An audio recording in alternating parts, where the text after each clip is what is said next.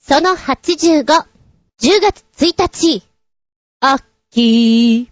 秋といえば、スポーツの秋だ。芸術の秋だ。読書の秋。食欲の、食欲の、食欲の秋だ。なんか食べたくなる時期って、恐ろしい残スね。飲めや食えや声太る。あら、恐ろしや、秋。うん。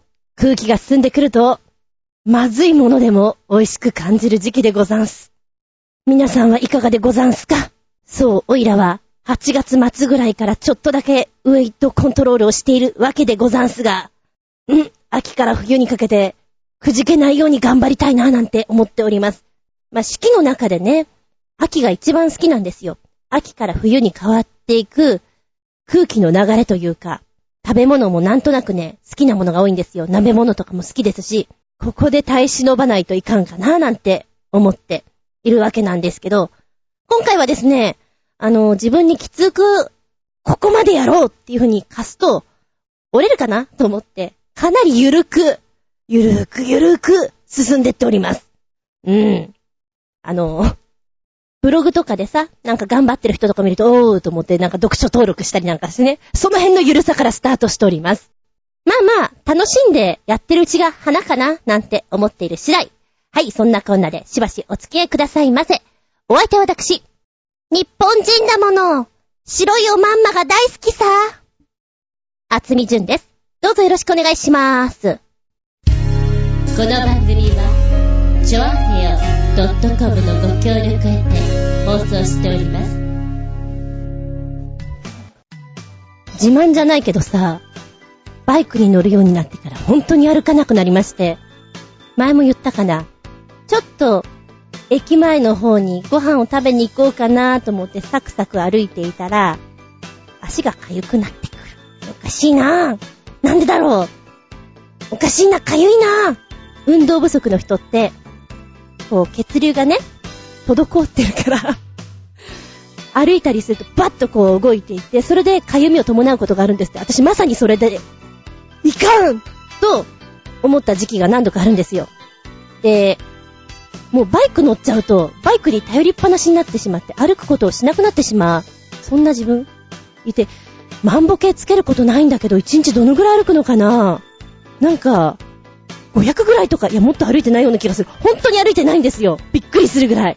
だからね、いかんなと思って、今、その、ウェイトコントロールをしているのもあって、えー、加圧体験のね、スタジオに行ってるんですよ。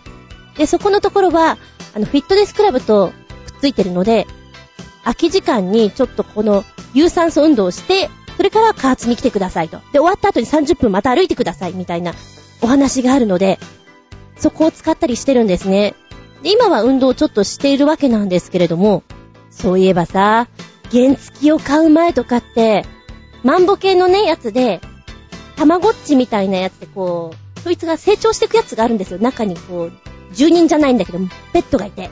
で、歩けば歩くほどこいつが元気になったりっていうのがあって、それをやっていた時期があったなぁ。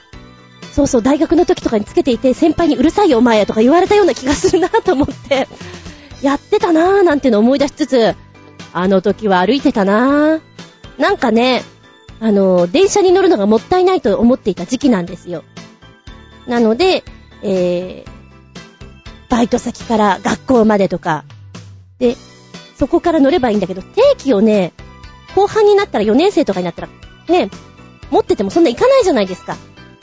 もったいないなと思って、結構歩いてましたね。歩いてたっていうか、半小走り。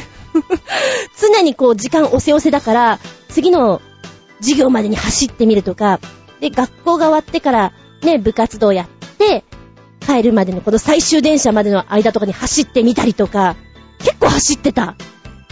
ので、いい運動していたなバイク買ってから、おいら、怠けちゃってるなーっていうのは本当に常日頃思っております。で、今言ってる加圧体験のところは、まあ、体験としては3箇所目なんですね。一番きついかもしれない。そして一番わかりやすいかもしれない。フィットネスクラブとくっついてるから、なんかあの、ここをもっと強化しましょうね、みたいなことがすぐわかるっていうのかな。で、こう、肩甲骨を動かすときに、こう、肩甲骨の右と左のところに物を挟むような感じでぐいーっとこう手を下ろしてみて、みたいな。はい、それキープみたいなことをやると、いい感じにじわじわっとね、筋肉痛にもなるし、効いてくる。楽しいね、とか思いながらやっております。でね、おばちゃん歩かないじゃん 歩かないから足腰が弱く、いや、それは嘘なんだけど、あの、普通の人に比べたら強い方だとは思うんだけども、バランスがあんまり良くなくてですね、えっ、ー、と、右足と左足のバランスが随分違うんですよ。これちょっとびっくりしちゃってね、滑稽だよ、本当に、右足が弱いみたいで、左足が多分ね、軸足なんじゃないかな。同じ動作なんだけど、右足でやると、かなり震度5から震度6の揺れを感じております。もう、ダメダメじゃんとか思いながらやってんだけど、体幹を鍛える意味でいいのかななんて思ってやってるんですね。んで、あの、この間やってきつかったのがね、仰向けになります。で、足を、膝のところを、角度をつけて立てるんですね。折り曲げてる状態です。この膝の間に、柔らかいボールを挟むんですよ。で、このボールを外さないように力を入れたまんま、はい、腹筋って、入れたまんま、腹から腰を上にプッシュしてくださいと言われるんですよ。これがきつくてね。あの、上がるには上がるけど、内側締めてる力が私弱いらしくて、トレーナーがね、ボールを引き抜こうとするんですよ。で、それを引き抜かれちゃまずいわけだから、ぐっと力入れてんのがきつくて、きつくて、も、あの、やってる最中に、あの、可愛い声が出ればいいんだけど、いや、あまりにもできなくって、笑えてきちゃうんですよ。ほら、痛い時にさ、痛い痛い痛い痛いってなる人と、あはははって笑っちゃう人いるじゃない。なんかね、どっちかって言っておかしくなってきて笑えてくる方なんですよ。おばちゃん笑ってますよ。しかも、こう、本当に、腹筋とか上がらなさすぎて、絶叫してます。キャーキャーだったら可愛いんだけどね。おばちゃんこの間とっさに出た言葉が、なーでした。なんでななんだろうとか思いながらまたさらに面白い自分だなと思ってやっておりましたけれども、ね、普段も多分お散歩とかすればいいんだろうけど、なんだろうね、お散歩よくしてる人いるじゃないですか。なんか目的あってするわけじゃないんですよね。なんかね、時間がもったいないような気がして、できないんだよね。この間夜中にちょっとお散歩してみたんです、30分。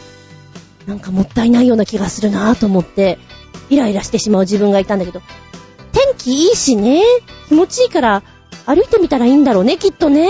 夜中とかじゃなくて、深夜とかじゃなくて、つうのはちょっと感じた。うん。あと、そうね、モチベーション上げるために、万歩計買ってみるとかね。やると、歩いちゃうかなっていう気分になるのかな。まあ、そんなこんなで今ちょっとずつモチベーションをキープしつつやっております。で、プラス、あの、糖質制限をするととってもいいですよって、こう、やっぱりダイエットをしてるブロガーさんがね、教えてくれたんで、ちょっとやり始めてんですよ。でも私ね、パンが好きなんです。お米が好きなんです。うどんが好きなんです。お好み焼きが好きなんです。パスタも好きなんですって。そのぐらいなんですよ。おかずがなくても、白いおまんまだけでも満足できるタイプで。うどんとかも、なければ塩で食べればいいじゃないっていうぐらい、炭水化物が好きなんですね。大好きなんです。これをちょっと食べないでいるって耐えられるかなと思って、今、火曜日からちょっとお試しでやってるんですよ。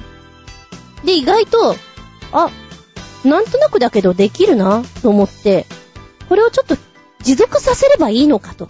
で、たまに白いおまんま食べる分にはいいかななんて思ってやってます。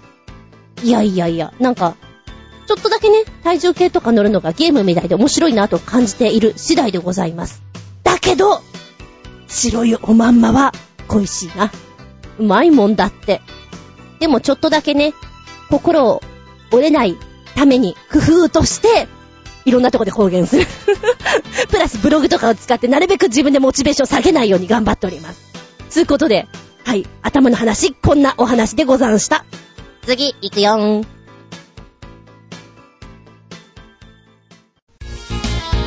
メッセージタイム。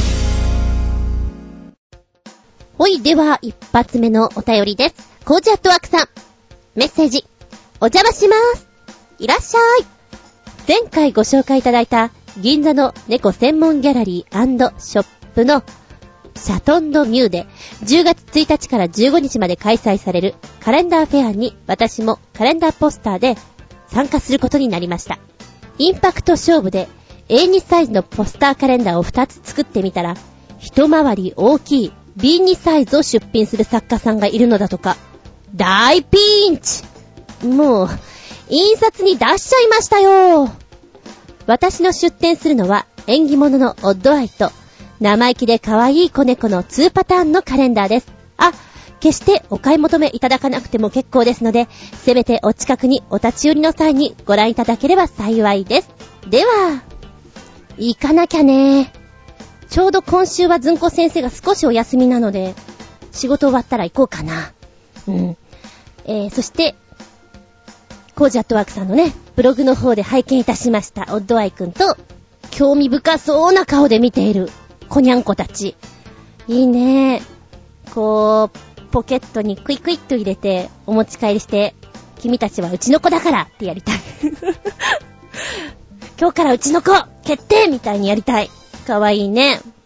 あ、でも作家さんそれぞれのサイズっていうのが違うんですね。結構企画物って皆さん一緒なのかなっていう印象も受けるんだけども、でも、こう、買う方としたら、いろいろ選べたら助かるから、大きいのも小さいのもあると嬉しいよね。うーん。そうか。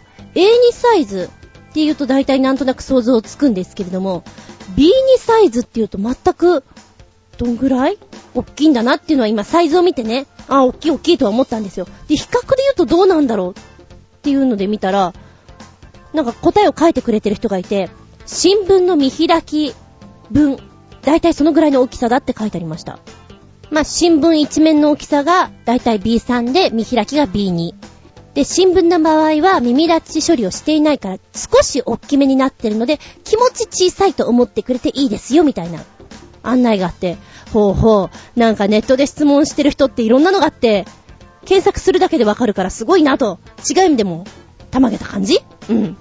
そうだね、秋から冬にかけてこう、次のカレンダーどうしようかななんて思いながら、制作にかかってる方もおられますよね。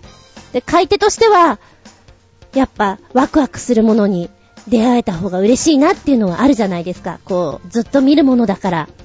そういう意味で、惹かれるもの、ね、大きくても小さくても、一目惚れするものに会えたらなっていうのは思いますよ。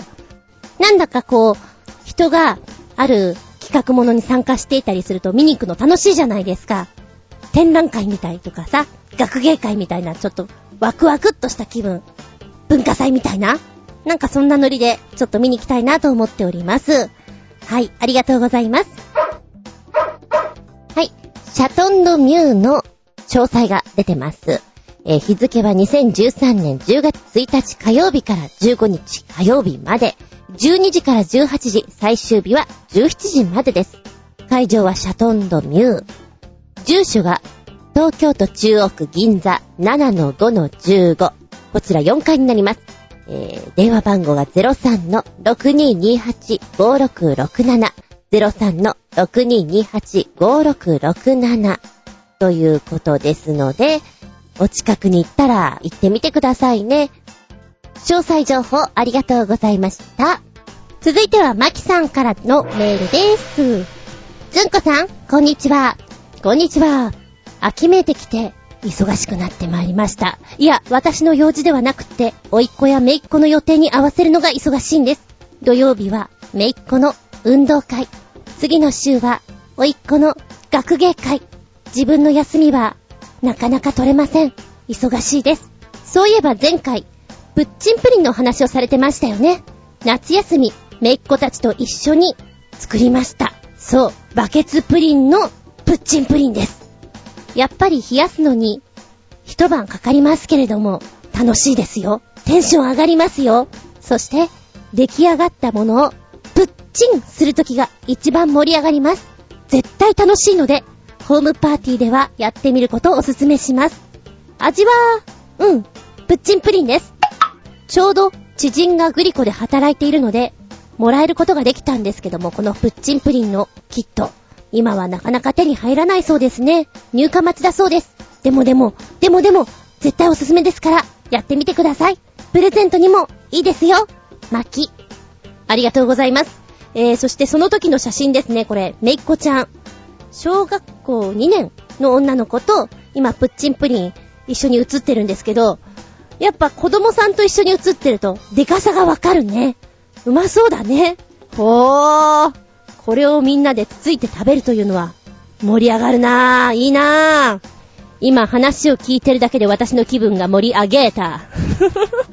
そう、あの、前回のね、プッチンプリン、美味しく食べる方法みたいなんで、プッチンした方が美味しいのか、そのまま食べた方が美味しいのかと、やってました。そのお話の中で私もね、あの時に話題になっていたトロトロプッチンプリンというのを探したんですよ。食べたくて。売ってないんだけど。どうして？なんか、そういうもんなのかな？あの、ブルーの何、入れ物に入っているプッチンプリン、トロトロのやつを食べたい。え？糖質制限？してますよ。それが何か？それはそれ、これはこれ。食べるときは食べますよ。うーんと思ってるんです。で、えー、先ほど私もね、グリコさんのホームページの方で、手作りプッチンプリン、びっくり通常サイズの約10倍っていうやつを見ました。で、やっぱり下のところに、この商品入荷待ちですってあるんだけど、1980円だもんね。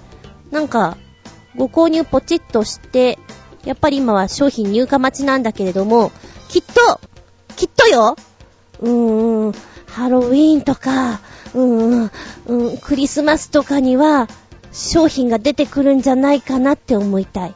だからこれはチェックしとくべきだなって思います。楽しそうだもん。ね。そういうのいいなと思います。ありがとうございます、マキさん。えっ、ー、と、お子様が写ってる方ね、めいっ子さんが写ってる方は写真、ちょっと使っちゃうとなんなので、プリンだけの方の写真使わせていただきます。ごっつんです。はい、では、新潟県のキラキラヨッピーくんからですよ。メッセージ。ずんこしゃん、こんにちバブバブー。さて、僕ちゃんも大好きなピカチュウですが、世界中には本物の可愛いピカチュウとは似ても似つかぬ、インチキ偽ピカチュウも多いとか。そんなバッタモのピカチュウ画像集です。かっこ笑い。そして、とても悪そうなピカチュウコスプレだとか？かっこ笑い。それではごきげんよう。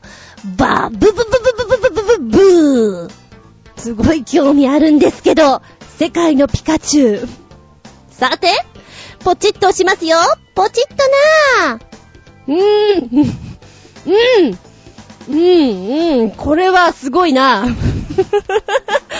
ピカチュウじゃないな、これな。いや、ピカチュウだけど、いやー、えっとね、これどこ？アメリカなのかな？まあ、モンスターだよね。ピカチュウの色はしてます。黄色だし、ほっぺ、くるくるっとした丸ついてて、るんだけど、お口がなんでそんな黒いの？汚れすぎやろ。でもって、普通、着ぐるみちゃんって言うとさ、こう、指先のところまで、ぬいぐるみ状態じゃないですか。で、足のところも、足が見えないような状態じゃないですか。だけどこれは、このピカチュウは、手が、人間の手がもろ見えなんですよ。で、足もスマートな足が、スニーカー履いてますもんね。見えてます。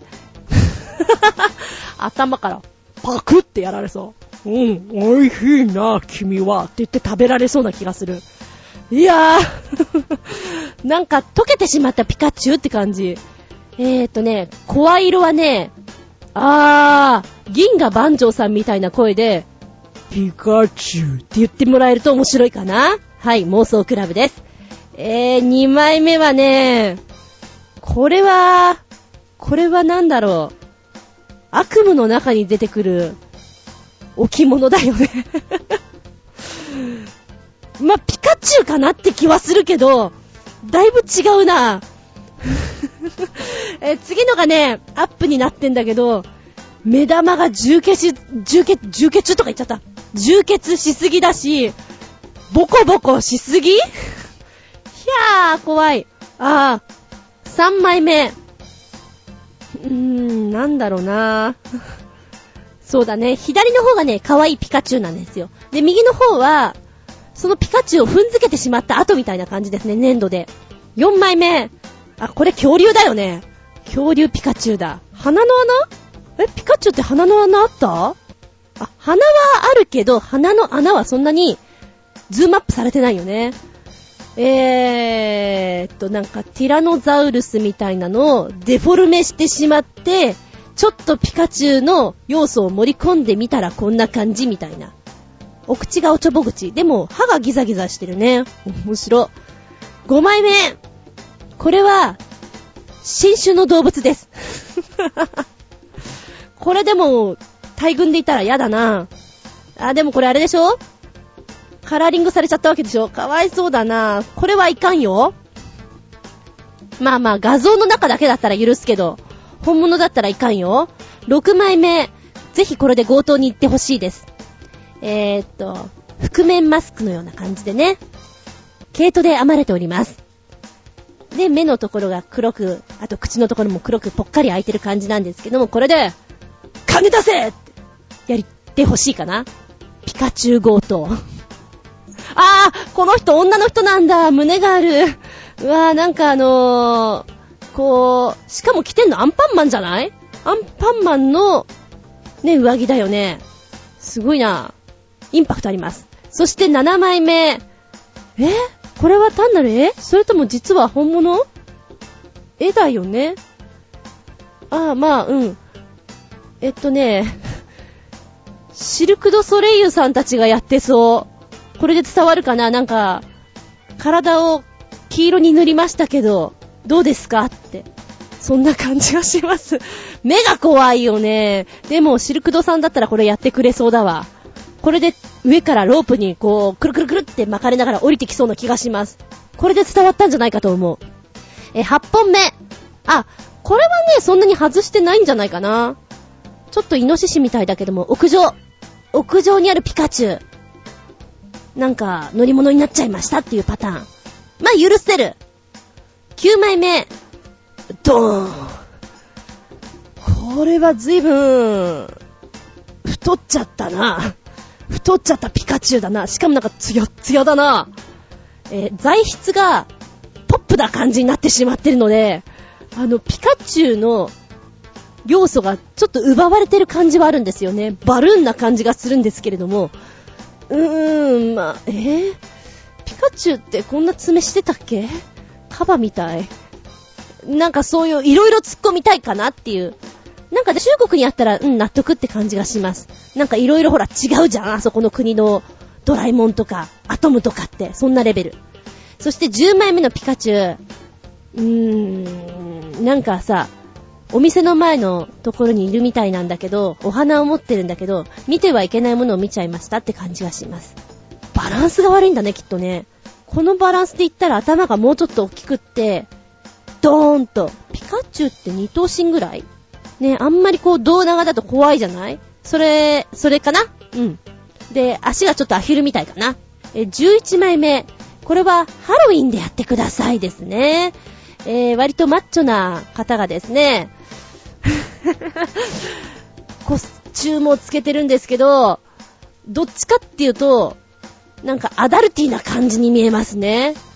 ワーオな感じですね。あの声出ないけど。そして12枚目。あー、これはどこまでが本物なの？いやいや、いいメイクしてるよ。いいメイクしていて、メイキャップだけなのかな？で、耳をつけてる感じなのかな？なんかね、ちょっと魔人ブーを思い出した。あんなぽよーんとしたおっさんなんだけど、おあの、この人起きてる、動いてるところ見たいな。ちょっと面白いんじゃない？っていう気がする。でもこれ絵だよね。うん。なんか実際こういうのを作ってみても面白いかなっていう気がした。間違いなく子供は泣きそうだけどね。はい。いろいろあるんだね、ピカチュウでも。で、もう一個の方の悪そうな方のピカチュウっつうんですか？のコスプレ。を、これは貫禄ありますね。うーんとね、いや、一応コスプレなんだろうね。この、ハットの部分に、カチュウらしきこの角っつのがツインツインってついてるから、そうなんだろうけど、この人がそういう格好するキャラに見えないから、ちょっと、たまげちゃうかもね。葉巻似合いそうだもん。で、ボスって呼ばれててほしい。あー、でもこれきっとハロウィンパーティーなんだね。後ろの人もなんか耳みたいなのつけてるな。っていうことはお尻も、ね、尻尾ついてるのかしら。いや、かっこいいんじゃない？く決めたピカチュウおじさんだと思います。うん。うん、悪そうだけどね。実はこういう人が、のぶとい声で、おねえ言葉を喋ったら迫力あるんだろうなって思います。で、できたら語尾をピカって言ってほしいね。手元にある、このステッキが、素敵ね。うふ。ありがとうございます。お次は、こちら。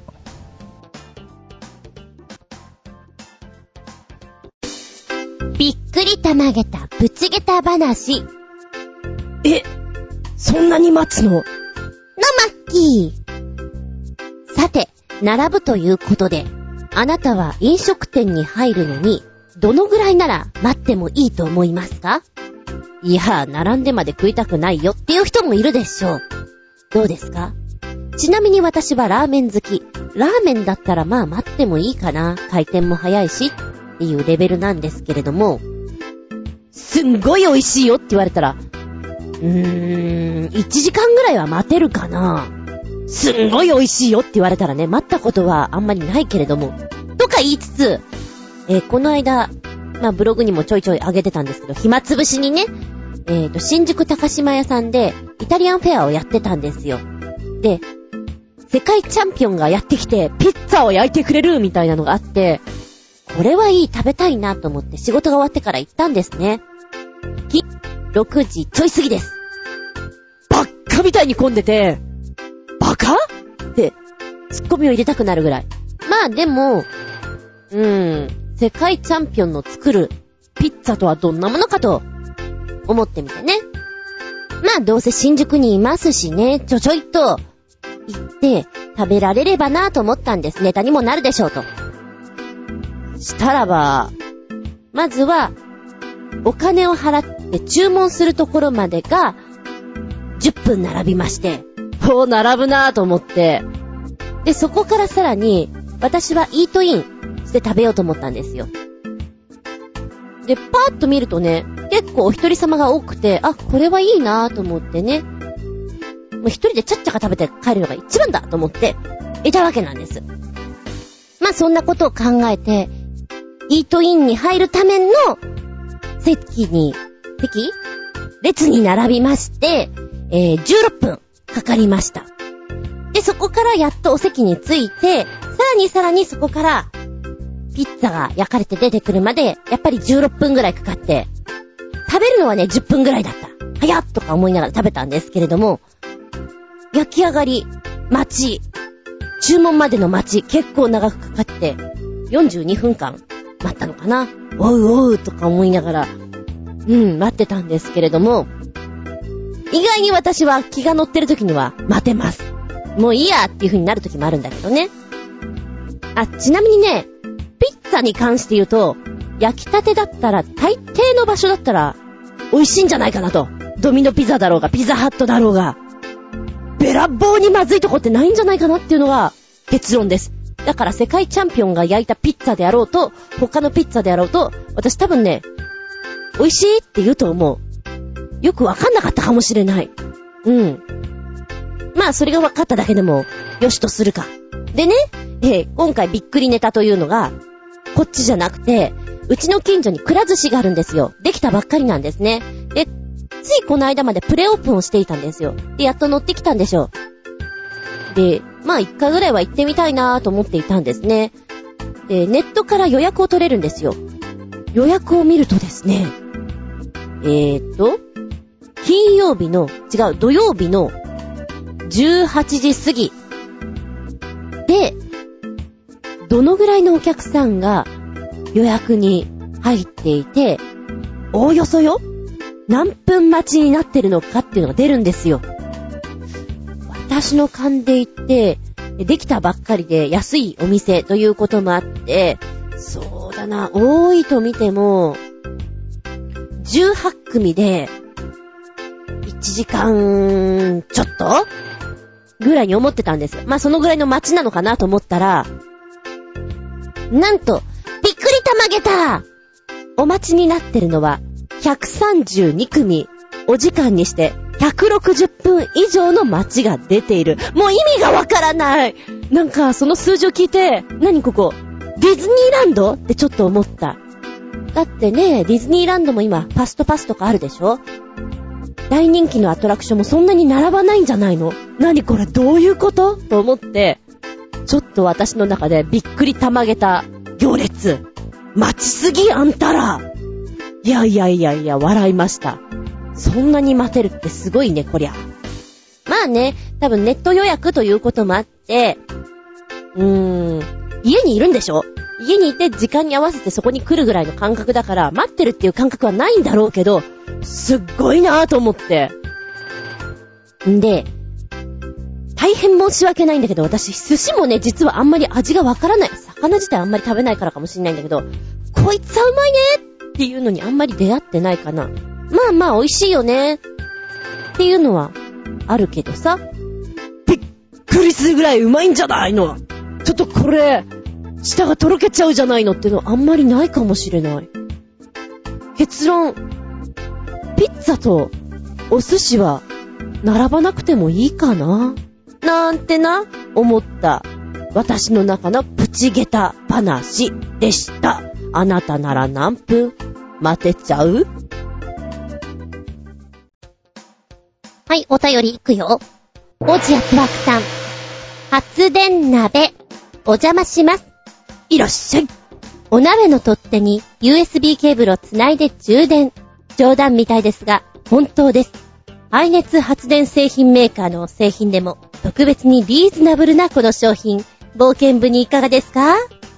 では、コージーアットワーク。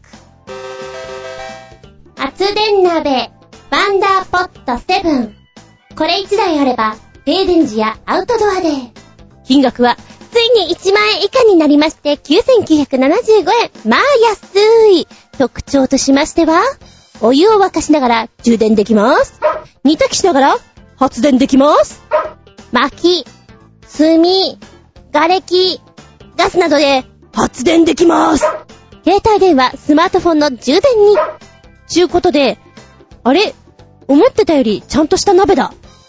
すごいね。なんかここのホームページ見てると、こう、お湯を沸かしたりするだけで電気って生まれてくるんだろうけれど、本当にやってるなっていうのが面白いなアウトドア好きな人は本当にいいかもしれない。で、私は好きなんだけど、あんまり実は行ってないんですよね。だからね、持ってても宝の持ち腐れになっちゃうかもしれないな。うーん。キャンプとかしたらこれ面白いだろうね。いいだろうね。カレー作りながら充電できるよ。6台まで充電できるなんて、こうなんかちょっと今出てるけど、すごいね。うーん。いや、これは、でも災害時のこととか考えていたら、持っててもいいかもしれないなっていう感じではありますね。キャンプが好きだったら本当にこれ必要。必要っていうかあったら便利。災害時のことも考えたら、なおさら、かななんて思いますね。そうなのよ。冒険部活動したいなと思って、何度か連絡はしてるんですけど、タイミングが悪いらしくて、こうね、あんまり何度もすると失礼じゃないですか。あ、じゃあ無理なのかなと思って、で、この間別の友達に、そういえば、10月末までにキャニオニングできるけどどうよ。ねえ、どうよ、ツーリングがてら。って連絡入れたら、うーん、ツーリングはいいけどさ、そろそろ寒いじゃん。ってやんわり断られてしまって、あれれれれれれ？滝から落ちたくないのかい？あれれ？と思って、あのね、その子はノリはいいんですよ。ただ、暑いとか寒いとかそれには弱いらしくて、なんだよーと思ってちょっと残念。まあいいや。ちょっと一個予定してるのがあるから、そこを目指してお金貯めてくよ。あたいはな、なんて思っております。ねえなんか面白いのありがとうございます。ちょっと話が逸れてしまいましたけど、冒険したいなぁ。なぁ。こんなの見ちゃうとなおさらだなぁ。キャンプしたいな。したことないけどさ。メッセージありがとうございます。よし、新潟県のキラキラヨッピーくん、2本続けていくよ。メッセージ、ずんこちゃん、こんにちバブバブー。さて、こんなへんてこりんな車、カーレースに出てました。この車作ったやつ、ウルトラパップリンでちゅールピアオでちゅーそれではごきげんよう。バブブブブブブブブブブブウルトラついちゃった。それってすごいかも。さて、ここリンクしてるところポチッと押すとどこ行くかな？え？レモン24時間レースでお披露目された驚愕のマシーン。何言ってんの？え？わ、わわわわ。バカだな、これ。もう写真だけで笑えるって何かな？車がひっくり返ってら。これで走るってこと？わあ。えー、こちら車好きの警官、通称、スピーディーコップがまたもや奇想天外な車を製作し、ルマン24時間レースをもじった、それっぽい発音にするね。レモン24時間レースで初披露した。今回もかなり変わっている彼の新作をご紹介。彼が制作したのはなんと上下逆さまのカマロ。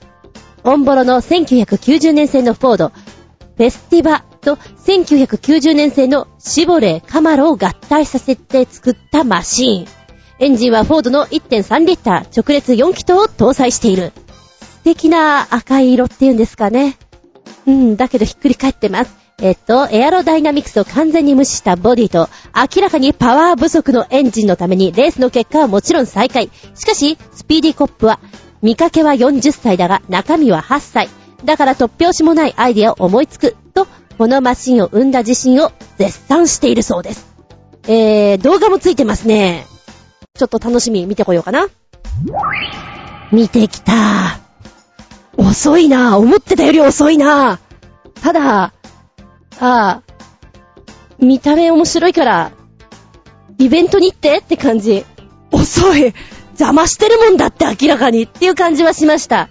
うーん、なんと馬鹿げた、下駄、4つかないや、実際の写真がどうなってんのかすごく気になるところなんだけど、こう、パッと見たときさ、やっぱりこう、車が逆さまになってるところを見せたいから、実際のタイヤっていうのを見せたくないんだよね。だからすごく車体を低く、こう落としているから、見たいけど見れない。ちょっと残念なんだけどって思っちゃう。えー、整備するときに大変そう。潜れないから。いや、潜るか。こう、上に上げて潜るのか。そうかそうか。勝手に納得しちゃった。究極の発想を出した後っていうのは次に何が持ってこられるんだろうね。ええ。次の車が逆に楽しみですな。ありがとうございます。ヘンテコリンつながりでもう一つ。メッセージ。つんこしゃん、こんにちバブバブ。さて、世界にはヘンテコリンな家もたくさんありますが、この家もかなりヘンテコリンでちゅう。僕は住みたくありません。かっこ笑い。それではごきげんよう。バブブブブブブブブブブー。ヘンテコリンな家？どんな家だろう？おう。浮世離れ。どうし、笑っちゃった。笑うな、これな。浮世離れ感半端ない。メキシコの貝殻ハウス。そうだねこれパッと見たらこの家には絶対住みたくないね気持ち悪いなちょっと。いや、ファンタジーとかメルヘンとか言われたら、うん、うん、そうかなとも思うけど、ちょっと、あー、うん、こう、スクロールしてお家の中が見れるんだけど、もっとすごくなっている。この人はかなり絵本が好きだ。アリスとかだいぶ好きだな。あれだ、ネバーエンディングストーリーとか。えー、ここ、実際に人が住んでるんだって。メキシコシティに実在する、オウム街の家と名付けられたお家で、自然をこよなく愛する家族のために建築家が作った2006年に建てられたもの。ちょっとすごいね。もう、アトラクションだよね。こう、お家はね、ずいぶん広いみたいなんですよ。で、まず玄関、多分玄関だよね。こう、貝殻の入り口っていうの？こう中に入る手前のとこにステンドグラスの色とりどりのぷわーっと明るいものが模様がね、凄まじくてですね。で、中に入りますと、外からの光がこれに当たって、お部屋の中がきっとカラフルな感じなんでしょうね。えーと、若干幼稚園みたい。で、お部屋の中なんだけど、草が生えてるよ。ああ、緑がいっぱいだよって土もあるよっていう感じで、うーんと、お水やりとか虫とかいろんな意味で大変なんじゃないかな。公園みたい。そうね。こう、グリーンがいっぱいある中にソファーがドンドンってある感じとか。あ、風の谷のナウシカがちょっと住んでてもおかしくないかもしれない。ああ、そんな感じかも。ラン、ランラララン、ランランって感じかもしれない。はぁ、はぁはぁ、そう思えば思わなくもないかな。階段もね、面白いね、作り方がね。人っていろんなものを設計して作れるんだね。映画の中に出てきてもおかしくないもん。そして、ここは家族と一緒にご飯を食べるリビングスペースなんでしょうか。貝殻の遠曲した、こう何壁とか、天井とかをそのまま立体的に残したまんまテーブルが伸びてきてくる感じかな。つけましたっていうよりは伸ばしましたって感じです。で、柱的なものの真ん中にテレビが埋め込まれてたりして、収納はすべて隠してる感じなんだろうな。シャワーもあります。ほー。ホテルとしてちょっとやったらここはすごく受けが良さそう。ただ、ずっと住むのはきついんじゃないかな。あ、これ断面図が載ってて、一応1階、2階、3階になってるのね。あ、ベッドスペースがないね。ベッドどうなってるのかな？あれこれベッドじゃないよね。なんかもう形がさ、貝殻だから丸い形してるんですよね。で、真ん中に柱が通ってるから、いまいちよくわからないっちゃわからないんだけど、うん。すごく想像力かき立てられる家だよ。見てほしい。いやー、面白いわ。建物ってなんでこんなに面白いんだろうね。うん。えっとで、見た瞬間にプッて笑わせてくれる力は強いよ。びっくりたまげた、下駄5つ、貝殻ハウス、メキシコに行って見てみたい。入ってみたい。そんな家。でも住みたいか？いえ。ノーサンキューです。メッセージありがとうございました。へんてこりん。新潟県のキラキラよっぴーくん。つんくちゃん、こんにちチアブチャブ。さて、くだらない実験映像ですが、大量のコカ・コーラとミントスを接触させるとどうなるかです。あ、まあ、これは、これでいいのですが、大型のタンクローリーに、コカ・コーラを満載し、その中に巨大なミントスの塊を放り込んだらどうなるか、実験してもらいたいでちゅー。結果はだいたい予想がつきますがね。かっこ笑い。それではごきげんよう。バブブールルルルー。ふん、うん。えー、2分ちょいの動画になってるんですけど、うーん、なんか好きだよね、こういう実験。なんか分かりきってるような気がするけど、やってみたくなってしまうその男のロマンスっていうんですかね。バカだなーとか思いながら見てましたけど、でもやってる本人たちは楽しそうだね。お祭り気分な感じで。まあ、楽しいっていうのはいいことなのかな？うん。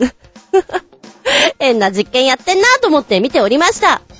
真剣に遊びをやってるおっちゃんたちです。ありがとうございます。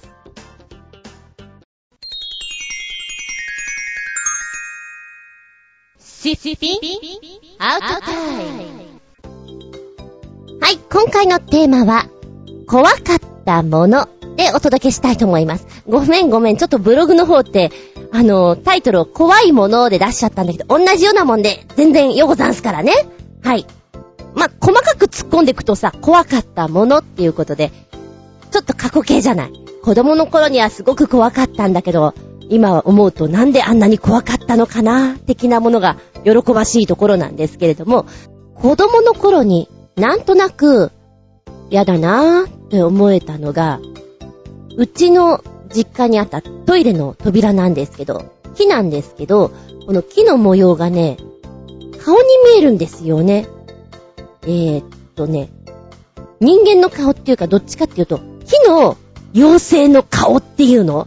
で、この木の妖精の顔が、おどけた顔と、怒って怒鳴ってる顔と、泣きそうになってる顔と、こう、いくつかあって、それを見つけるのがいつも怖かったなっていうのを思い出しました。そうね、私の知り合いとかは、おっきい音がダメっていう人がいて、なんか、おっきい音がドーンとしたり、キーンと聞こえてきたら、なんかドキドキして怖くなっちゃうんですって。多分それ精神的なものだと思うんですけども、なんかね、そういうのはもともとないんですよね。大きな声とか音っていうのは。ただ、騒音に近いものはイライラはしますよ。それは人間としてね、ストレスは溜まりますけど、怖いという意味合いではないですね。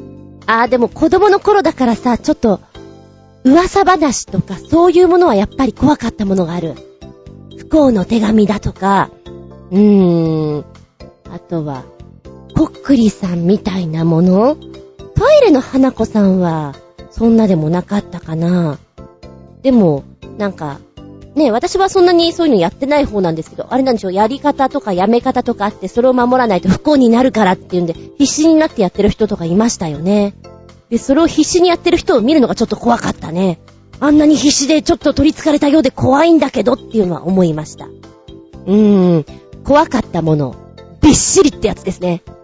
はい、今ちょっと気持ち悪い話をするよ。気持ち悪いのが苦手な人は、10秒ぐらい、あーって言ってね。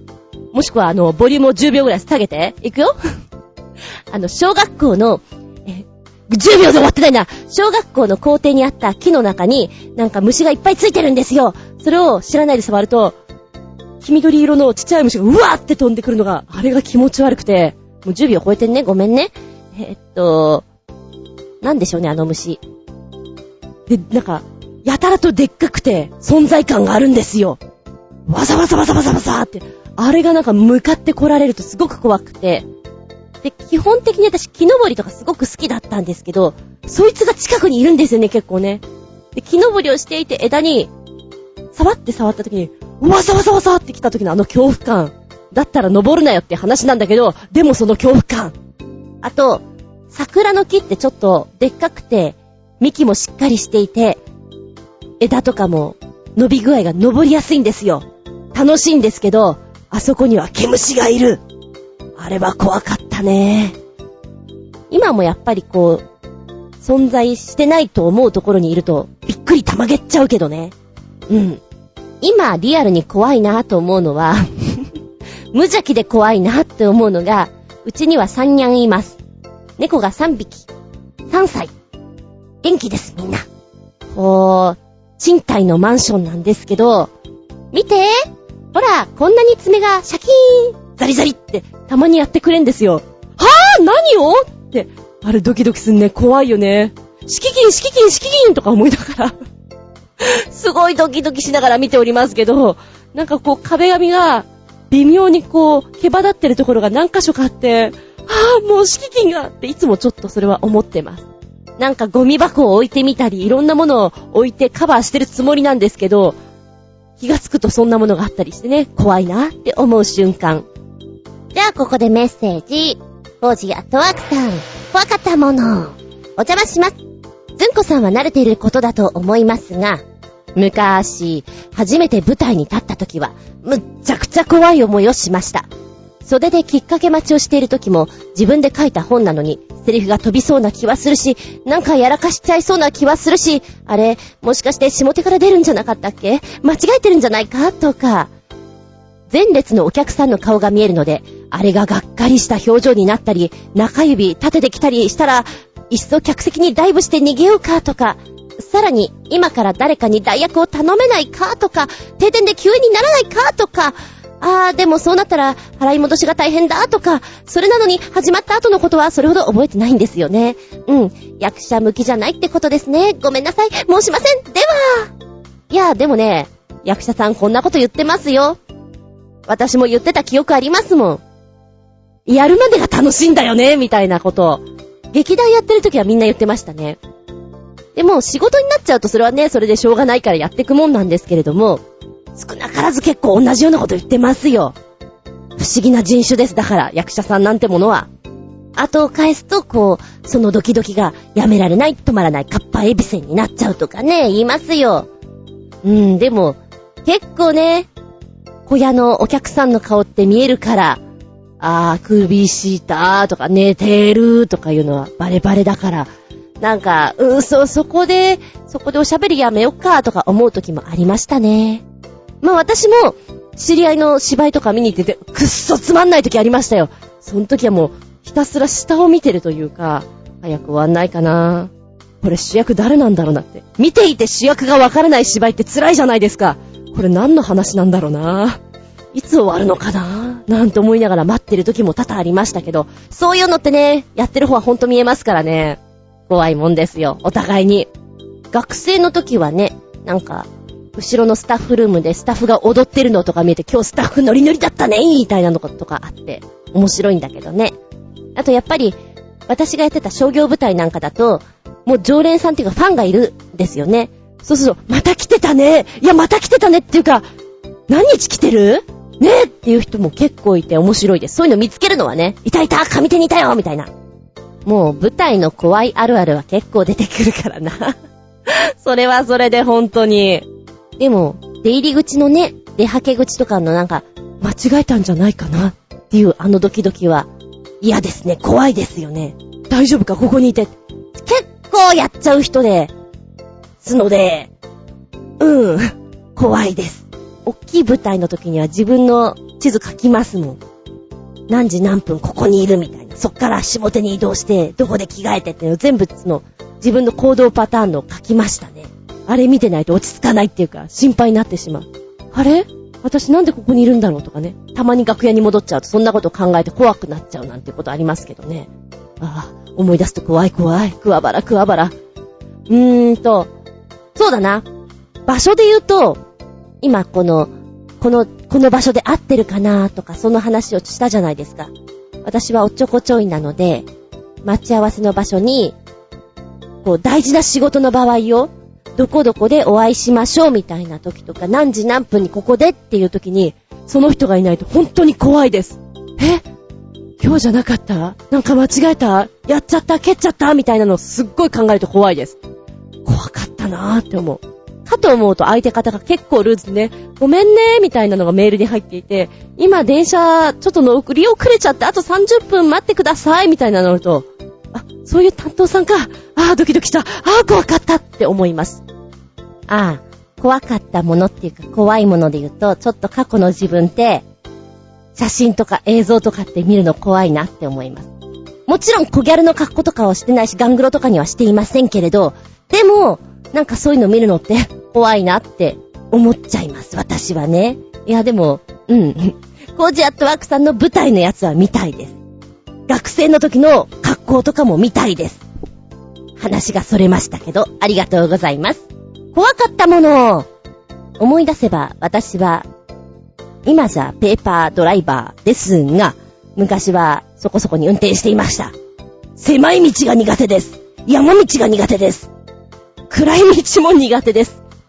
怖かったなぁ。そういうのは。眠くなったなぁ。なんだか精神高ぶりすぎちゃってさ。よくたしなめられたもん、先輩とかに。怖い怖いって言うな。乗ってる方はもっと怖いんだぞみたいなこと。平常心みたいなこと言われた気がする。あー、懐かしい。はい、ここでメッセージ。ビーチ坊やくんです。ビーチくんはその昔一緒に、こうね、コミュニティ FM でやってる時に、時間が違うんだけども、まあ、ね、そんなにメールっていうのを使ってなかったので、ファックスとかだったんですよ。だけど、彼の場合は、手書きのメモに、こう、ちょっとスタジオが、ね、音楽とかかけて、外からこう、コールがかけられるようになった時に、スッとこう、このメモをくれる方法で、ちょっと面白かったんですよね。はい、メッセージを見ます。こんにちは。怖かったものは飛行機です。小学生の頃ですけど、当時、ソビエトと日本は仲が悪いみたいなニュースをやっていて、ヘリコプターやジャンボジェットが飛んでいると、ミサイル落としてくると思って耳を塞いで逃げていました。しかも家が自衛隊の近くだから、銃撃の音が聞こえるから、戦争していると思ってましたよ。初めてパラシュート部隊が飛び降りてくるのを見たときに、ソビエトが攻めてきたーと悲鳴を上げて号泣しながらどこかへ逃げていったことを覚えています。あと二つくらいあるのでまた送ります。かわいいエピソードだよね。飛行機が怖い。でもこれは大人でもいると思います。私も得意ではないです。いや別に鉄の塊が飛ばないからとかそういうことじゃなくて、なんか嫌なものは嫌なんだよねっていうのはあるかな。ソビエトと日本は仲が悪かった。あったね、そんなのね。えー、そして、何かあったら、こう、戦争になっちゃったよーんってこう、子供が泣き叫んでるのを、な、なんかね、想像できる。うん。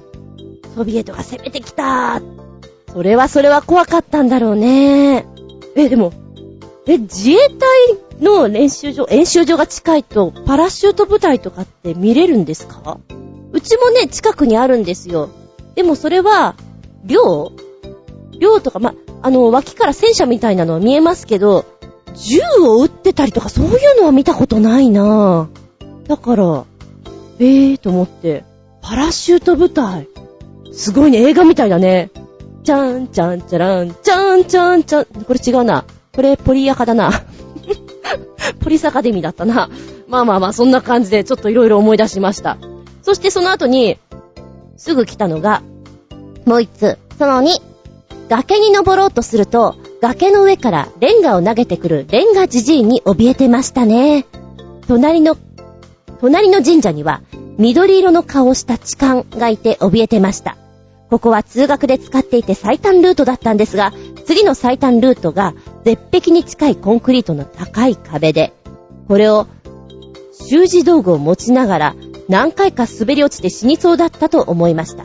この3つのルート、隠れてながら、慎重に登りながらなので、超遠回りの公式通学路で行った方がよっぽど早いかっこ笑い。今怖いものは理解できないと思うのですが、変な潔癖なところがあって、裸足で道を歩くのが嫌です。あと気持ち悪い舗装の道を靴を履いても歩くのが嫌です。そんなところ、そこら中、たくさんあるんですけどね。裸足で歩いてる夢を見たら、無理やり目を覚まそうとします。だから、洞窟とか嫌なんです。ビーチくん、ビーチくんにもね、実は何度か、穴に行きませんか？的なことを誘ってるんですけど、やんわりこうやって断られるんですよね。本当に嫌なんだなと思って、ちょっと面白いんですけど、子供の頃に、確かに、その地域その地域で、なんとかおじさんとか、なんとかおばさんとかっていましたよね。レンガじじいってこれ危ないっていうか、これ犯罪？レンガ投げちゃいかんよね。これは危ないよ。そして緑の顔をした痴漢。緑色の顔？それ妖精とかじゃなくてですか？本当に痴漢？うちはね、うちのエリアはこういった類のおじさんで言うと、ゲップおじさんだった。自転車に乗って、シャカーってものすごいスピードで来ながらゲップをしながら去っていくという、ゲップおじさん。懐かしい。あ、でも、あそこにそういう人がいるし、こっちは危険なおじさんがいると思ったら、その、ね、通学路なんだけど、遠回りしていかなきゃなって子供心に思っちゃうのありますよね。でも子供の時ってさ、お家にちゃんと帰りましょうっていう、なんかその通学路を最短距離で守りましょうみたいなの、決め事でなかったですか？うちはあったんですよ。だから、寄り道はいけません、買い食いはいけませんっていうような感じで、あったんですよね。だから、こういうのをやっぱりちょっと困っちゃうんじゃないかなと思って。あ、あとね、近くの方では、あれ、あのほら、コートの下がスッパで、ダーって見せるおっさんいるじゃない？おっさんだけじゃない？普通は。だけど、うちのエリアは男女でいるっておばさんもいると。で、ある時に電話ボックスの中におじさんとおばさんがいて怖かったっていう噂がブワーッと広まった。怖いですね。怖いですね。そんなの見たくないですね。違う意味で見たくないよね。そんなのがあったかな。そして今現在、怖いところ。ああ、気持ち悪いところを歩く。足の感触っていうのは結構ダイレクトに来ますもんね。あのね、ビーチくん。結構洞窟の中って、ぐしゃぐしゃとかぐにゃぐにゃっていうか、岩だよ岩だから、ゴツゴツで大丈夫だよあの苔の感じとか嫌なのかな？そんなに苔は生えてないよ？なんて言ってもダメなんだろうな？うん。潔癖な方はもう無理だろうな？はい、消えた。で、さらにその続き。今現在怖いもの。ちゃんと家に帰れないんじゃないか？と妄想してしまうので、なるべく首都圏の円から出ません。過去笑い。一時期全部克服したと思ったんですけどね。うーん、うん。なんか、ビーチくんっぽくて可愛いな。私のイメージではいつでも浦安にいる。いや、浦安の人じゃないんですよ。でも、いつでも浦安にいるんですよ。あれ、こんな時間にいて帰れるのかなっていう時でも浦安にいるんです。で、習い事をしていて、それは、あの、首都圏の方なんですけど、なんか、そこと浦安にいる印象しかないんですよね。だから、行動範囲が狭いというか、面白い、テリトリーがすごく狭くてね、面白い子ですよ。子っていうか、確かためなんですけど、面白いですよね。で、ちなみに、ビーチくんは、あの、ダンスをやるんですね。歌も歌ったりするんですけど、ダンスをやられるので、ステージとかに上がったら緊張しないの？怖くないの？っていう解消ちょっとしたらね、ステージに上がってしまえば緊張はしませんが、何日か前からシミュレーションするので眠れなかったりはします。でもって、何年か前、トースポで宇宙人が靖国かどこかで参拝というニュースがあったんじゃないですか。緑色の人で、多分神社の緑色の痴漢も宇宙人じゃないのかとあのニュースを見て思いました。うーん、ビーチくんがちょっと遠くに行ってくる。遠くに行ってるよ。そして続き。うちの近所は月一で学校の誰かの家が燃えて募金箱が回ってきたり、底なし沼に埋まったり、生徒が死んで給食のエレベーターで給食のおばちゃんが入って挟まれて死に、4年通ってたけど、4人亡くなっています。街中が呪われてましたね、かっこ笑い。えー、これは怖いよ。これは、これはとっても怖いよ。トラウマになっちゃうかも。でも、小学校の時って、なんだかしらそういう事件、事故はあったかもしれない。うちの近くにあった坂なんですけど、やっぱり小学校1、2年の子が、急ブレーキをかけて、その坂道を降りてきました。そうすると、後輪が浮いてしまって、そのままゴロゴロゴロゴロって行ってしまって、事故に遭ってしまって、なんか植物人間になってしまいました。皆さん、坂道では気をつけましょうっていうお触れが出たり、スズメバチの巣をねっていうやつで、やっぱりコールがあったりしましたからね。だから、怖いよねっていうことを感覚でわからないでやってしまって事故に遭うみたいなのは結構あった気がします。だけどこのビーチくんのはさ、底なし沼だし、給食のエレベーターに挟まれてっていうのはなんか、なんかなんていうの？想像できない？そこまで行かないっていう怖さがあって、ブルブルブルブル、こう後から来ます。怖いよ。今、今本当に怖い、この話は。いやー、こんなのこ、うちの学校であったらトラウマになっちゃいそうだな。うん。怖かったもの、ご近所の噂とかもありますよね。あー、うちの近所とかも結構怖いのもあったもんな。えー、純粋な子供だったので、本当になんかあの、迷信とかを結構真に受けます。地球が滅びる的なやつとかも、どうしようって思っちゃう方。地震が来るからどうしようみたいな。あったあった、そんなのも。で、その恐怖を抑えるために何かをやったかって言われて別に何かをやったわけではないんですよね。別に避難道具を用意したとかそれはないんですけども、そんな風に恐怖を抱えていた時もあったなぁ、なんてな大変大変データが復旧できないよ。10分くらい切れちゃったよ。つうことで、慌ててクロージングでした。はい、メッセージ。コーチアトワークさん。ドイツの100年前の潜水艦内部がすごい。お邪魔します。いらっしゃい。ドイツの100年前の潜水艦内部がすごいです。1918年のドイツ潜水艦 UB110 読み方合ってるかな？のコントロールルームとのことですが、なんか表現主義の舞台美術みたいな気がするのは私だけでしょうか？では、ポチッとして、おー。これすごいなぁ。潜水艦の内部ってこうなの？確かに、こう、アートな感じを受けます。このさ、丸いなんつんだ、あのほら、バルブとか閉めたりするようなやつ、これが、ちょっとなんか時計のような印象にも受けて、時みたいなテーマで見える。わぁ、すごいね、これね。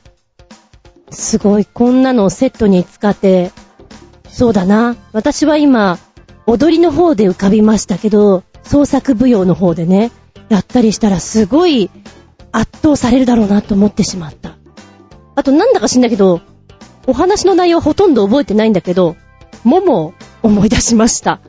わぁ、これすごいわ。びっくりたまげた下駄5つ差し上げたいです。リンゴンリンゴンリンゴン。ありがとうございます。見入っちゃった。はい、そんでは新潟県のキラキラヨッピーさん。メッセージ、ずんこしゃん、こんにちはバブバブー。さて、そのうちに世界遺産になるかもしれない？長崎の軍艦島を空からラジコンで空撮したプロモーション動画が公開されました。かなり老朽化が進行していて、人が立ち入れない危険地帯も入り込めたようです。1本目と2本目がメイキング。それではごきげんよう。バブブブブブブブブブー。うい、どんなもんじゃい？行ってくるよ。なあ、見てきたよこれはね、ちょっとうっとりしちゃうね。素敵です。企画そのものが面白いなと思った。で、ラジコンで空撮していくのが、また、面白い絵の撮り方をいっぱいしていて、そうそう、こういうところ通ってみたいんだよね。で、そっから見上げた姿だとか、下からぐーっと上がっていって脇に逸れた時の感じとかを見たいんだよねっていうのをやってくれてるんですよ。で、暗い廊下の中をスーってこう、ラジコンがね、進んでいくところ、面白いなぁと思って見ておりました。で、操作してる人すごいね。どうやってたのかは知らないけれども、ものすごいテクニックなのかな。ブラボーです。また音楽もなんかね、ワクワクするような感じで、いい部位に上がってました。で、メイキングは、へー、こういう風に歩いて、なんだなんだ人も入ってちょっとやってはいたんだっていうのがね、羨ましく感じましたね。女の人がね、こう、ちょっとうろうろしているところとかあったんですけれども、ヘルメットつけてうろうろできるんだったら私も行きたいなーなんて思っちゃうぐらい。いやー、これ面白い。で、知らなかったんですよ、軍艦島っていうのを。見て、生きてー。えー、軍艦島。昔々、羽島と呼ばれましてですな。炭鉱で賑わっていたそうなんです。そして1974年に無人島となり、そのまんま廃墟化して、今はね、産業遺産として注目されているものなんだそうなんですけれども、このね、もともと炭鉱として人がワンワンワンワン来て、掘って掘ってまた掘ってっていうのをやってましたよ。賑わっていた。で、あまりにも人が多いから、集合住宅なんかを作ってるんですけど、それを作ったのが1916年なんですね。日本で最初の鉄筋コンクリートの集合住宅ですよ。っていうのがあって、え、あれそんなに古いんだっていうのを見てびっくりした。大正っていうとそんなさ、建物を作ってる印象があんまりなかったから。いやいやいやいやいや、すごいの作ってたんだね。で、その鉄筋コンクリート作りのね、集合住宅が建設されまして、えー、このね、大阪朝日新聞が、羽島の外観っていうのが、軍艦と見まごうようであるということを報道したんですって。だから軍艦島なんていう風に呼ばれてるみたいなんですけれども、これはね、で、あの映像の中でね、日が暮れてく感じがあるんですよ。で、ラジコンがぷわーんと浮かび上がってて影になってるところに、少しこう、ほんわりしたピンク色の、ね、夕焼けの空がこう当たってきてる感じ、日が当たってる感じっていうのはすごくね、ノスタルジックな感じも受けつつ、でも廃墟でしょ？すごいなぁと思って、ここに行ったらなんか、いろんなものを受けそうな気がする。ほら、当時、人が、掘って掘ってっていう対象の時ってすごい賑わってたんでしょ？そういうのとかを考えると、これはすごいことだよって思っちゃうね。あー。昔の写真とかもいろいろあって、今がこうでっていう。で、近代はこの、こう、建築物としての遺産の、何、廃墟ブームっていうのに乗っちゃって、話題にも上がったりっていうのがあるらしいんですよ。で、こう、崩れているところもすごくあるんですけども、一部コンクリートで修復されているところもあるということなんですね。ええええそうなんだ。いや、これ世界遺産になっていいんじゃないですか？って思ってしまうぐらい私今すごく度肝を抜かれました。こりゃすごいわ。本当にここ行ってみたいな。うん。で、ネットでね、軍艦島って調べると、軍艦島上陸周遊ツアーっていうのがあるんだけど。めちゃくちゃ興味そそられるんですけど。何ですかこれは。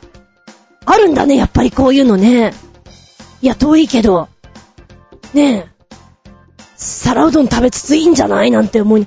なんだよ、こういうの昔知ってたらさ、こう、地方公演で行ったオフの日とかこういうとこ行ったよね。全くもって存在知らなかったからさ、私バカだなあ、ちなみにね、平日だったら3600円で見れますね。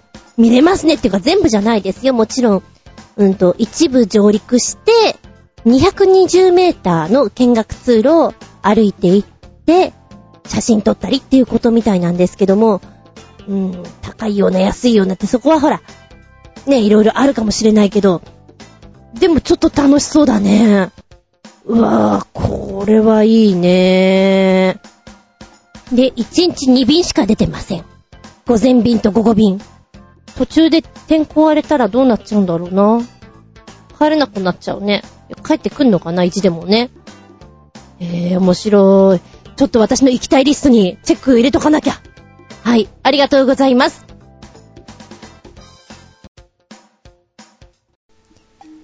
見たら動画はい。まずはメッセージ、新潟県のキラキラよっぴくん。じゅんこしゃん、こんにちは、バブバブ。さて話題もないので、こんな短編 SF ホラーでもご覧ください。怖くて、おむつがぐしょぐしょでちゅー。それではごきげんよう、バブブブブブブブー。12分ちょいの映画になっております。こちらタイトルは、ブリンキー。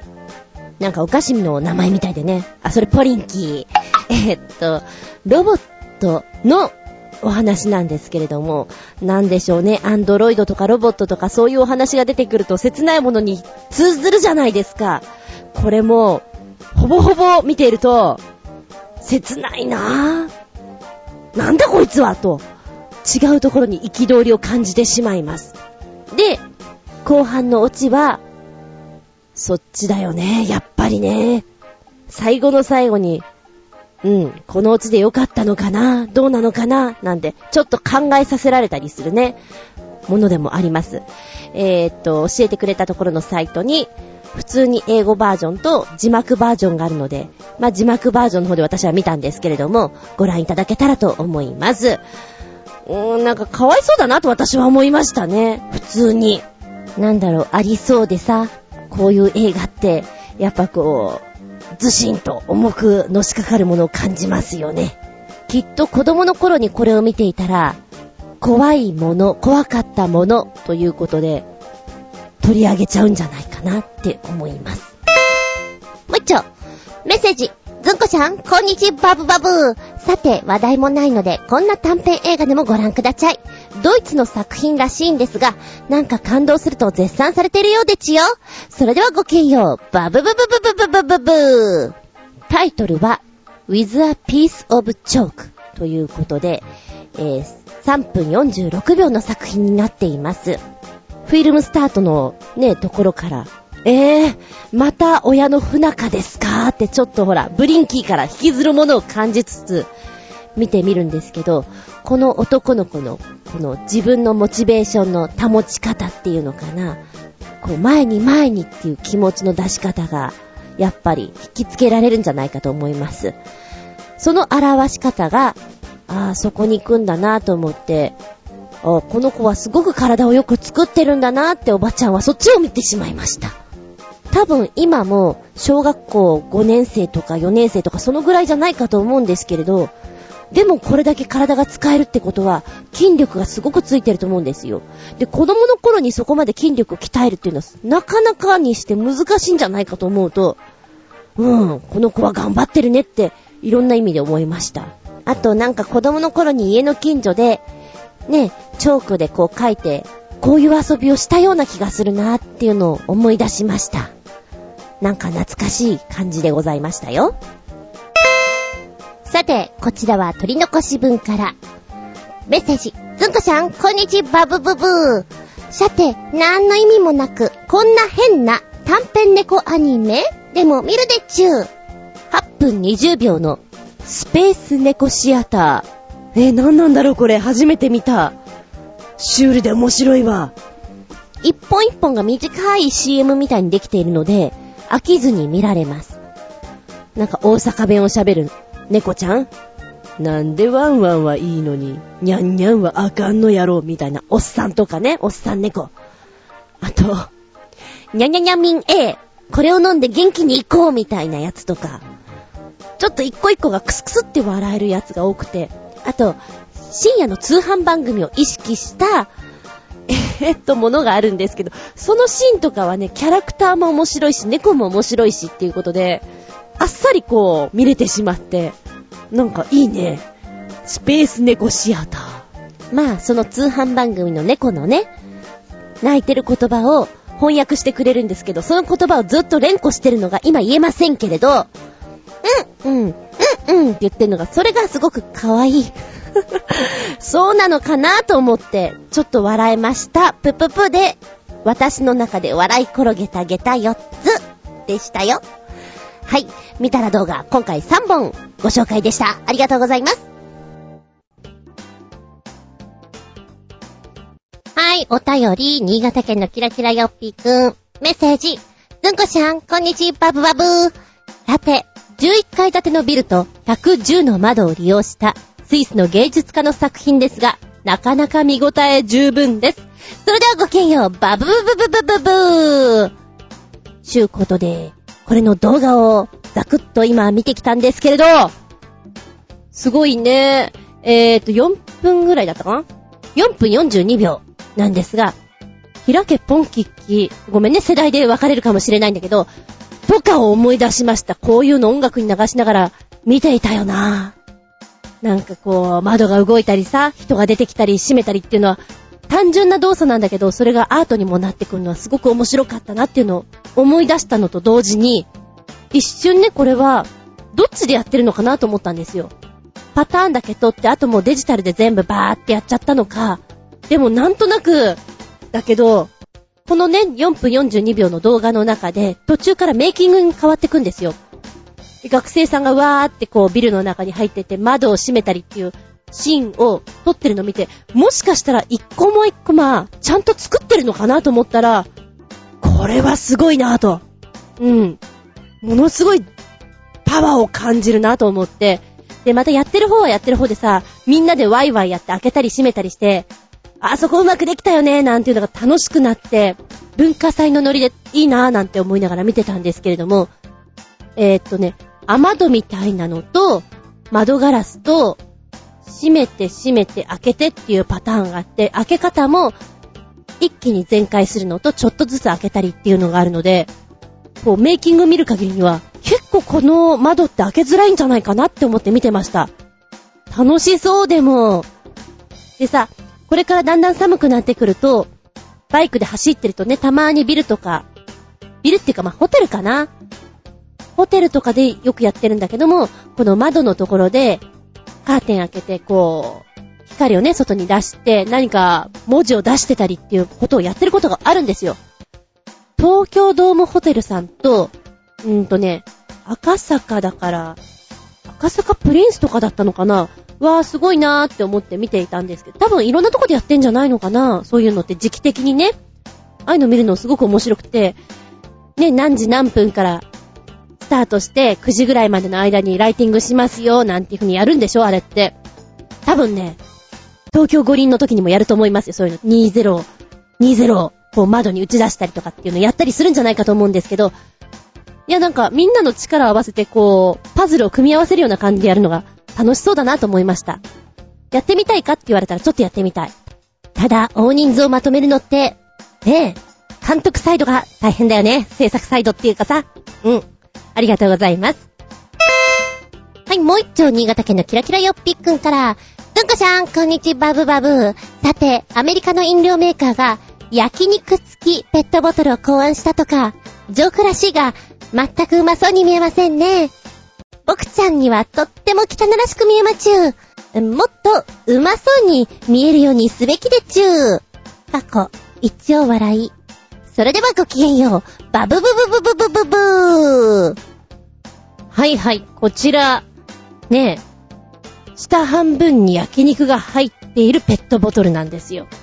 で、上の方には飲み物なんですけど、んなバカなと思って CM が入ってるんですね。44秒の CM。えー、本当に商品としてあるの？本当にあるの？ってこう、読んでくと、ジョーク商品って書いてあるから、商品化はされてないんでしょあったらすごいよね的なもの？単なる遊びかな？もしくは、うーん、ドンキとかにあるまたバカなの作っちゃったなーっていうほら商品あるじゃない？あの手の類と一緒のジャンルにいるのか？あるかもしれないしね。うわー、発想が、すげえな ただね、この動画の中で、CM の中でワンコが食べてるところあるんですよ。あ、ちゃんならいいんじゃない？ね、お散歩とかの行った時にお水も飲みたいし、ご飯食べるっていう意味合いではまあまあ面白いんじゃないの？とは思った。確かに、豪快すぎるよね。そんな風にまでして肉は食べたくないよ。っていうか、肉に謝れなんてちょっと思ってしまったおばちゃんです。うん。うーん、なんと馬鹿げてあげた。4.5! とは言いつつも、やべえ、肉食べたくなっちゃったんだけど、肉ー、にぐにぐにぐにぐにぐにぐにぐ、じゅうじゅう。元気でソング、やる気でソング。まずは前回取り残し分。新潟県のキラキラよっぴーくんから送っていただきました。音楽的には全く興味はないけど、PV がなかなか面白いアメリカのロックバンド、OK Go! こちらの方の PV。ちゅうことで、今日は、2曲。キラキラヨッピーくんのプチコメント。大掛かりな、ピタゴラスイッチみたいでちゅだそうです。納得 This too shall pass. こちらの PV3 分54秒なんですけど、面白いよ。前回のトリックものとちょっと近いところがあるかな。こんな風にパタパタ動いてくんだっていうのを見てるのが面白い。また、一個一個が結構ね、大掛かりなんですよ。破壊されたりね、ボーリングの球がゴロンゴロンゴロンゴロン、バシンドカーンみたいな、擬音で表すとこんな感じなんですけど、えー、でもね、風船が飛んでみたり、旗がパタパタパタパタって倒れてくのは見てると、大掛かりな分相当面白いですよ。いやいやいやいや、これは3分54秒。あの、歌を聴くというよりは、この V を見てくださいって感じです。面白かったです。おいら好きこれ。で、また、いっちゃん最後のね、オチが、あー、なるほど、だから、その格好なんだっていうのが、ふんふんふん、納得できるって感じでね、楽しそう。この企画をね、もう作った人が偉いなと思います。もうこういう PV 作っちゃうとさ、後を期待されてしまうから、普通の作れなくなりそうで大変だよね。うん。えー、そして2曲目です。2曲目。こちらのプチコメントは、ここからが本題でちゅう。ロックバンドなのに、みんなで踊るでちゅう。かっこ笑い。踊る？踊るの？みんなで？レッツダンスそんなバカな。2曲目は、スカイスクレイプ摩天楼ちゅうことなんでしょうか。これはね、頭から本当に踊ってるんですよ。本当にずっと踊ってて。えぇ、ー、たまげた。しかもなんかシュールな踊りだなみたいな。初めて見たロックバンドなのに一切演奏なし PV。うわぁ、またらしいよ。しかもね、踊りの中にちょっとね、なんかスローモーションの動きを取り入れてて、面白い いやー、な、なんでしょうね、この人たちユニークだなーとか思って、この滑稽な動きが、なんか、頭にこびりつくかもしれないね。小さい子とか真似したくなるかもしれない。そうね、ちょっとだけこの掛け声かなんかが子供受けするものを使ったら、すぐ幼稚園とかで流行るなと思いましたね。はい。OK GO。まだまだいっぱい来ているので、今日は2曲ご紹介。目ん玉乾くほどじーっと見てみな。面白いから。はい。そして今回のメールです。新潟県のキラキラよっぴーくん。メッセージ。ずんこしゃん、こんにち、パプパプププ、ん？パプパプブブッピー。さて、パープリーなアニソンを紹介しまちゅう。まずは、アニメ、マリアホリックオープニングで大人気声優？風の小林優が歌う、花字、過去フル PV です。パープリンアニメにふさわしい、おしゃれにバカ満載の曲。2曲目は、アニメ、マリアホリックアライブオープニングで小林優が歌う、ルンルンリル、ランランララ、パッコショート PV、小林優 CG バージョンです。あ、さらに、バカになってまちゅー。えー、こちら楽曲フルの方も教えてくれました。もう一丁、全く関係ないおまけ。大珍品レコード。うん、これを聞いて脱力感を味わってください。かっこ笑い。それではごきげんよう。ジュペペペペペペペ。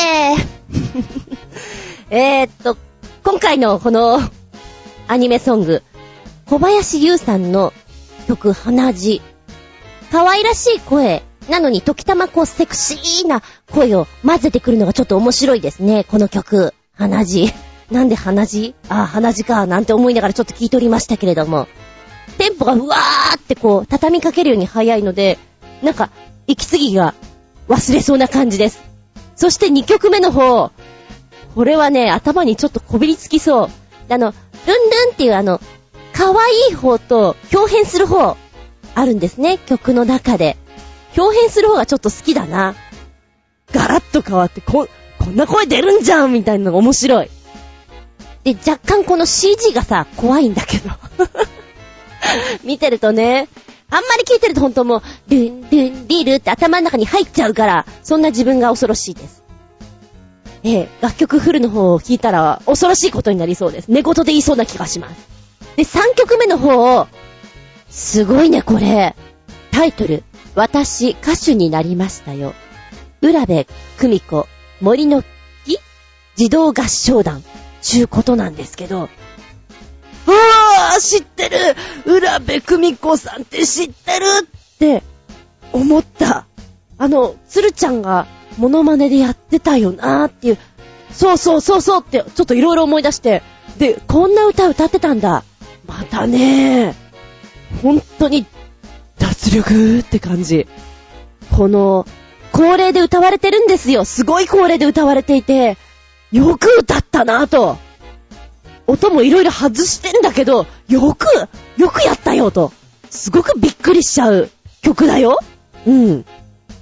イントロがね、結構30秒ぐらいあって、そっから始まる、ルンルンルンの外し具合はたまりません。たまりませんよ、ほんと疲れた時に弾いてみて。って思ってしまった一曲です。はい、ありがとうございます。えー、本日4曲お届け。元気でソング、うん、げ、元気出た？出た？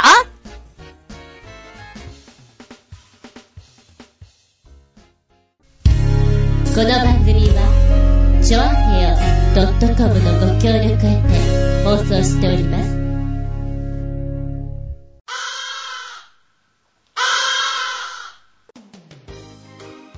はい、終わりになってきました。今日も長々とお付き合いありがとうございます。次回は10月15日、下駄86で聞いていただけたらと思います。テーマはね、さっきバイクに乗りながら考えてみた。うん、これにする。食パンの美味しい食し方。パン、パパパパン。あ、ごめん、ちょっと言いたかっただけ。おいら、パンが大好きです。おやおやおやおや。糖質制限をすると言ったあなた、何をおっしゃる？って、突っ込まれそうだけども、好きなものは好きだからさ。あなたのお好みでいいんです。食パンの美味しい食し方。焼かずに食べる人もいる。真っ黒になるまで焼く人もいる。煮る人もいる。いろいろあるでしょ厚さもお好みがあったりしますよね。私は子供の頃に大好きだった食べ方は、バターをたっぷり塗って、ストロベリージャムをたっぷり塗って、半分に折って食べるのが好きでした。甘さを堪能したいから、薄さは8枚切りが良かったです。ね、意外とこだわりとかって出てくるような気がするのよ。なので今日は、今日はつうか今回は、食パンの美味しい食し方でいこうかなと思ってます。ね、映画のラピュタを見たら、あの食べ方をしたくなるのと同時に、食パン、美味しくいただくためにどうしたい？どうやるのがあなたの中ではベストですか？そんなお話です。はい、毎度のことですけれども、メッセージ等々お待ちしておりますよ。お便りは、チョアヘオホームページのお便りホームから飛んでいただきますか、もしくはパーソナリティブログの方にコメントを残していただく、はたまた私のブログ、ズンコの独り言の方からメールホーム行けるようにしてますので、こちらの方にアクセスしてもらいますか、直前になりまして、こんなのやるよ、テーマこれだよっていうのを出します。そこにコメント残していただきますかうーん、直接のメールアドレスもあるんですよ。全部小文字です。geta アンダーバー zun アットマーク yahoo.co.jp geta アンダーバー zun.yahoo.co.jp こちらまでお願いします。えー、なお、時間の都合上、いろんな都合上、全部が読めなかったらごめんなさい。いつか必ず読みたいなと思って温めておきますからね。安心して。てな感じで、次回は10月15日、日付が変わるその頃に、下駄86でお聞きいただけたらと思います。お相手は私、なんか、秋になってからか、秋の花粉症なのか、くしゃみが止まりません。へっくしへっくしへっくし耳鼻科に行こうかと思っています。厚み純でした。見舞い、聞く舞い、話す舞い。ずんこの話も、もうおしまい。バイバイキーンこの間、iPhone のバージョンを iOS7 に変えたんですよ。で、なんか、いろいろ便利になったねって言われるところもありつつも、私は前の方が使いやすかったなっていう点が結構多かったんですね。で、写真とか撮るときに、いいよいいよ、そんな連写しなくていいよホームボタンをずっと押してると、なんか、どんどんどんどん連写されてしまって、いたずらに同じような写真をいっぱい撮っている人なんですけれど、なんかね、まだ使い勝手が私の中でこなれていないというか。ただ、写真のところ、アルバムのところが見やすくなったな、っていうのは、それだけは良かったなと思います。前ね、日本の携帯って日付がちゃんと分かれて出てくるじゃないですか。で、iPhone って日付ごとには分かれてなくて、まあ、撮った順なんですけど、いつ撮ったっていうのは分からなかったんですよ。ただ、記憶とね、結びつけてこの辺だろうっていう当たりをつけるぐらい。で、今回、その日付っていうのがこう、サクって分かれるようになったから、それがすごくありがたくて。で、さらにさらに、今ちょっとポチポチ押していたら、年代ごとに集約できるのね。面白いと思って。しかも、地域ごととかにも分かれるのね。なんか、わざわざ日本地図が出てきて、そこにこう写真がブワッとこう、集まってくるのが、へぇ、こうなるんだ。まあ私基本、移動してる場所がほとんど関東近辺というか、東京と千葉と、なんだか山梨近辺ぐらいしか行っていないので、その辺にこう、写真が集まってくるわけなんですが、面白いですね、こういうのを見てると。で、今更じゃないかなとも思ったのね。アップルさん、それってもうちょっと前に考えてていいんじゃない？って思いながらも、こういう仕分けじゃないけど、整理整頓って、ああ、日本人は好きだからね。言われなくてもしちゃうんだよね。でも、きっと、ね、アメリカの方とかは、別に見れればいいじゃん。そんな日付とか必要っていうレベルなんだよね、きっとね。ああ、だからかなと思ってね。あの、私の中では前の方が使いやすかったんですけども、アルバムに関しては良かったかななんて思います。うん。携帯の進化というか、そういうところでね、ついてきなくなりそうな自分もいたりなんかして、すごいな、こんなものが。電話なんだもんな。昔の自分が見たら驚いちゃうよ。なんか時たまね、どうやって戻したらいいかわからない時がありつつ、イライラする時があります。おまけに、えー、っと、iOS7 に変えてから、ちょっとこの、電池が、電池っていうのはバッテリーの持ちが私の中では悪くなったような気がして、何かを裏で起動させてしまってるんだな、きっとな。それをなんとかしなきゃな、なんて思っております。ちなみに皆さん、自分の携帯にカメラのね、写真あるじゃないですか。どのぐらい溜め込んでますか？私結構溜め込んでます。ええ、猫とか猫とかお肉とか、猫とか猫とかお肉とか、富士山とか、そんなもん。なんか全体的に美味しそうな感じたまたま今日、ブログのネタかなんか見ていたら、携帯電話に写真何枚保存してるっていうのがあって、私だいぶ行ってますよ。8000枚ちょっと入ってるかな。他の人って大、大携帯にどのぐらい入れて持ち歩いてるものなのかなって、普通に疑問に思ったんだ。どんなもんなんだろう、かなーって。ね。まあ、そんな話をしつつ、ブツブツ、ブツブツ言いつつ終わってみたいと思うわけである。ブツブツ。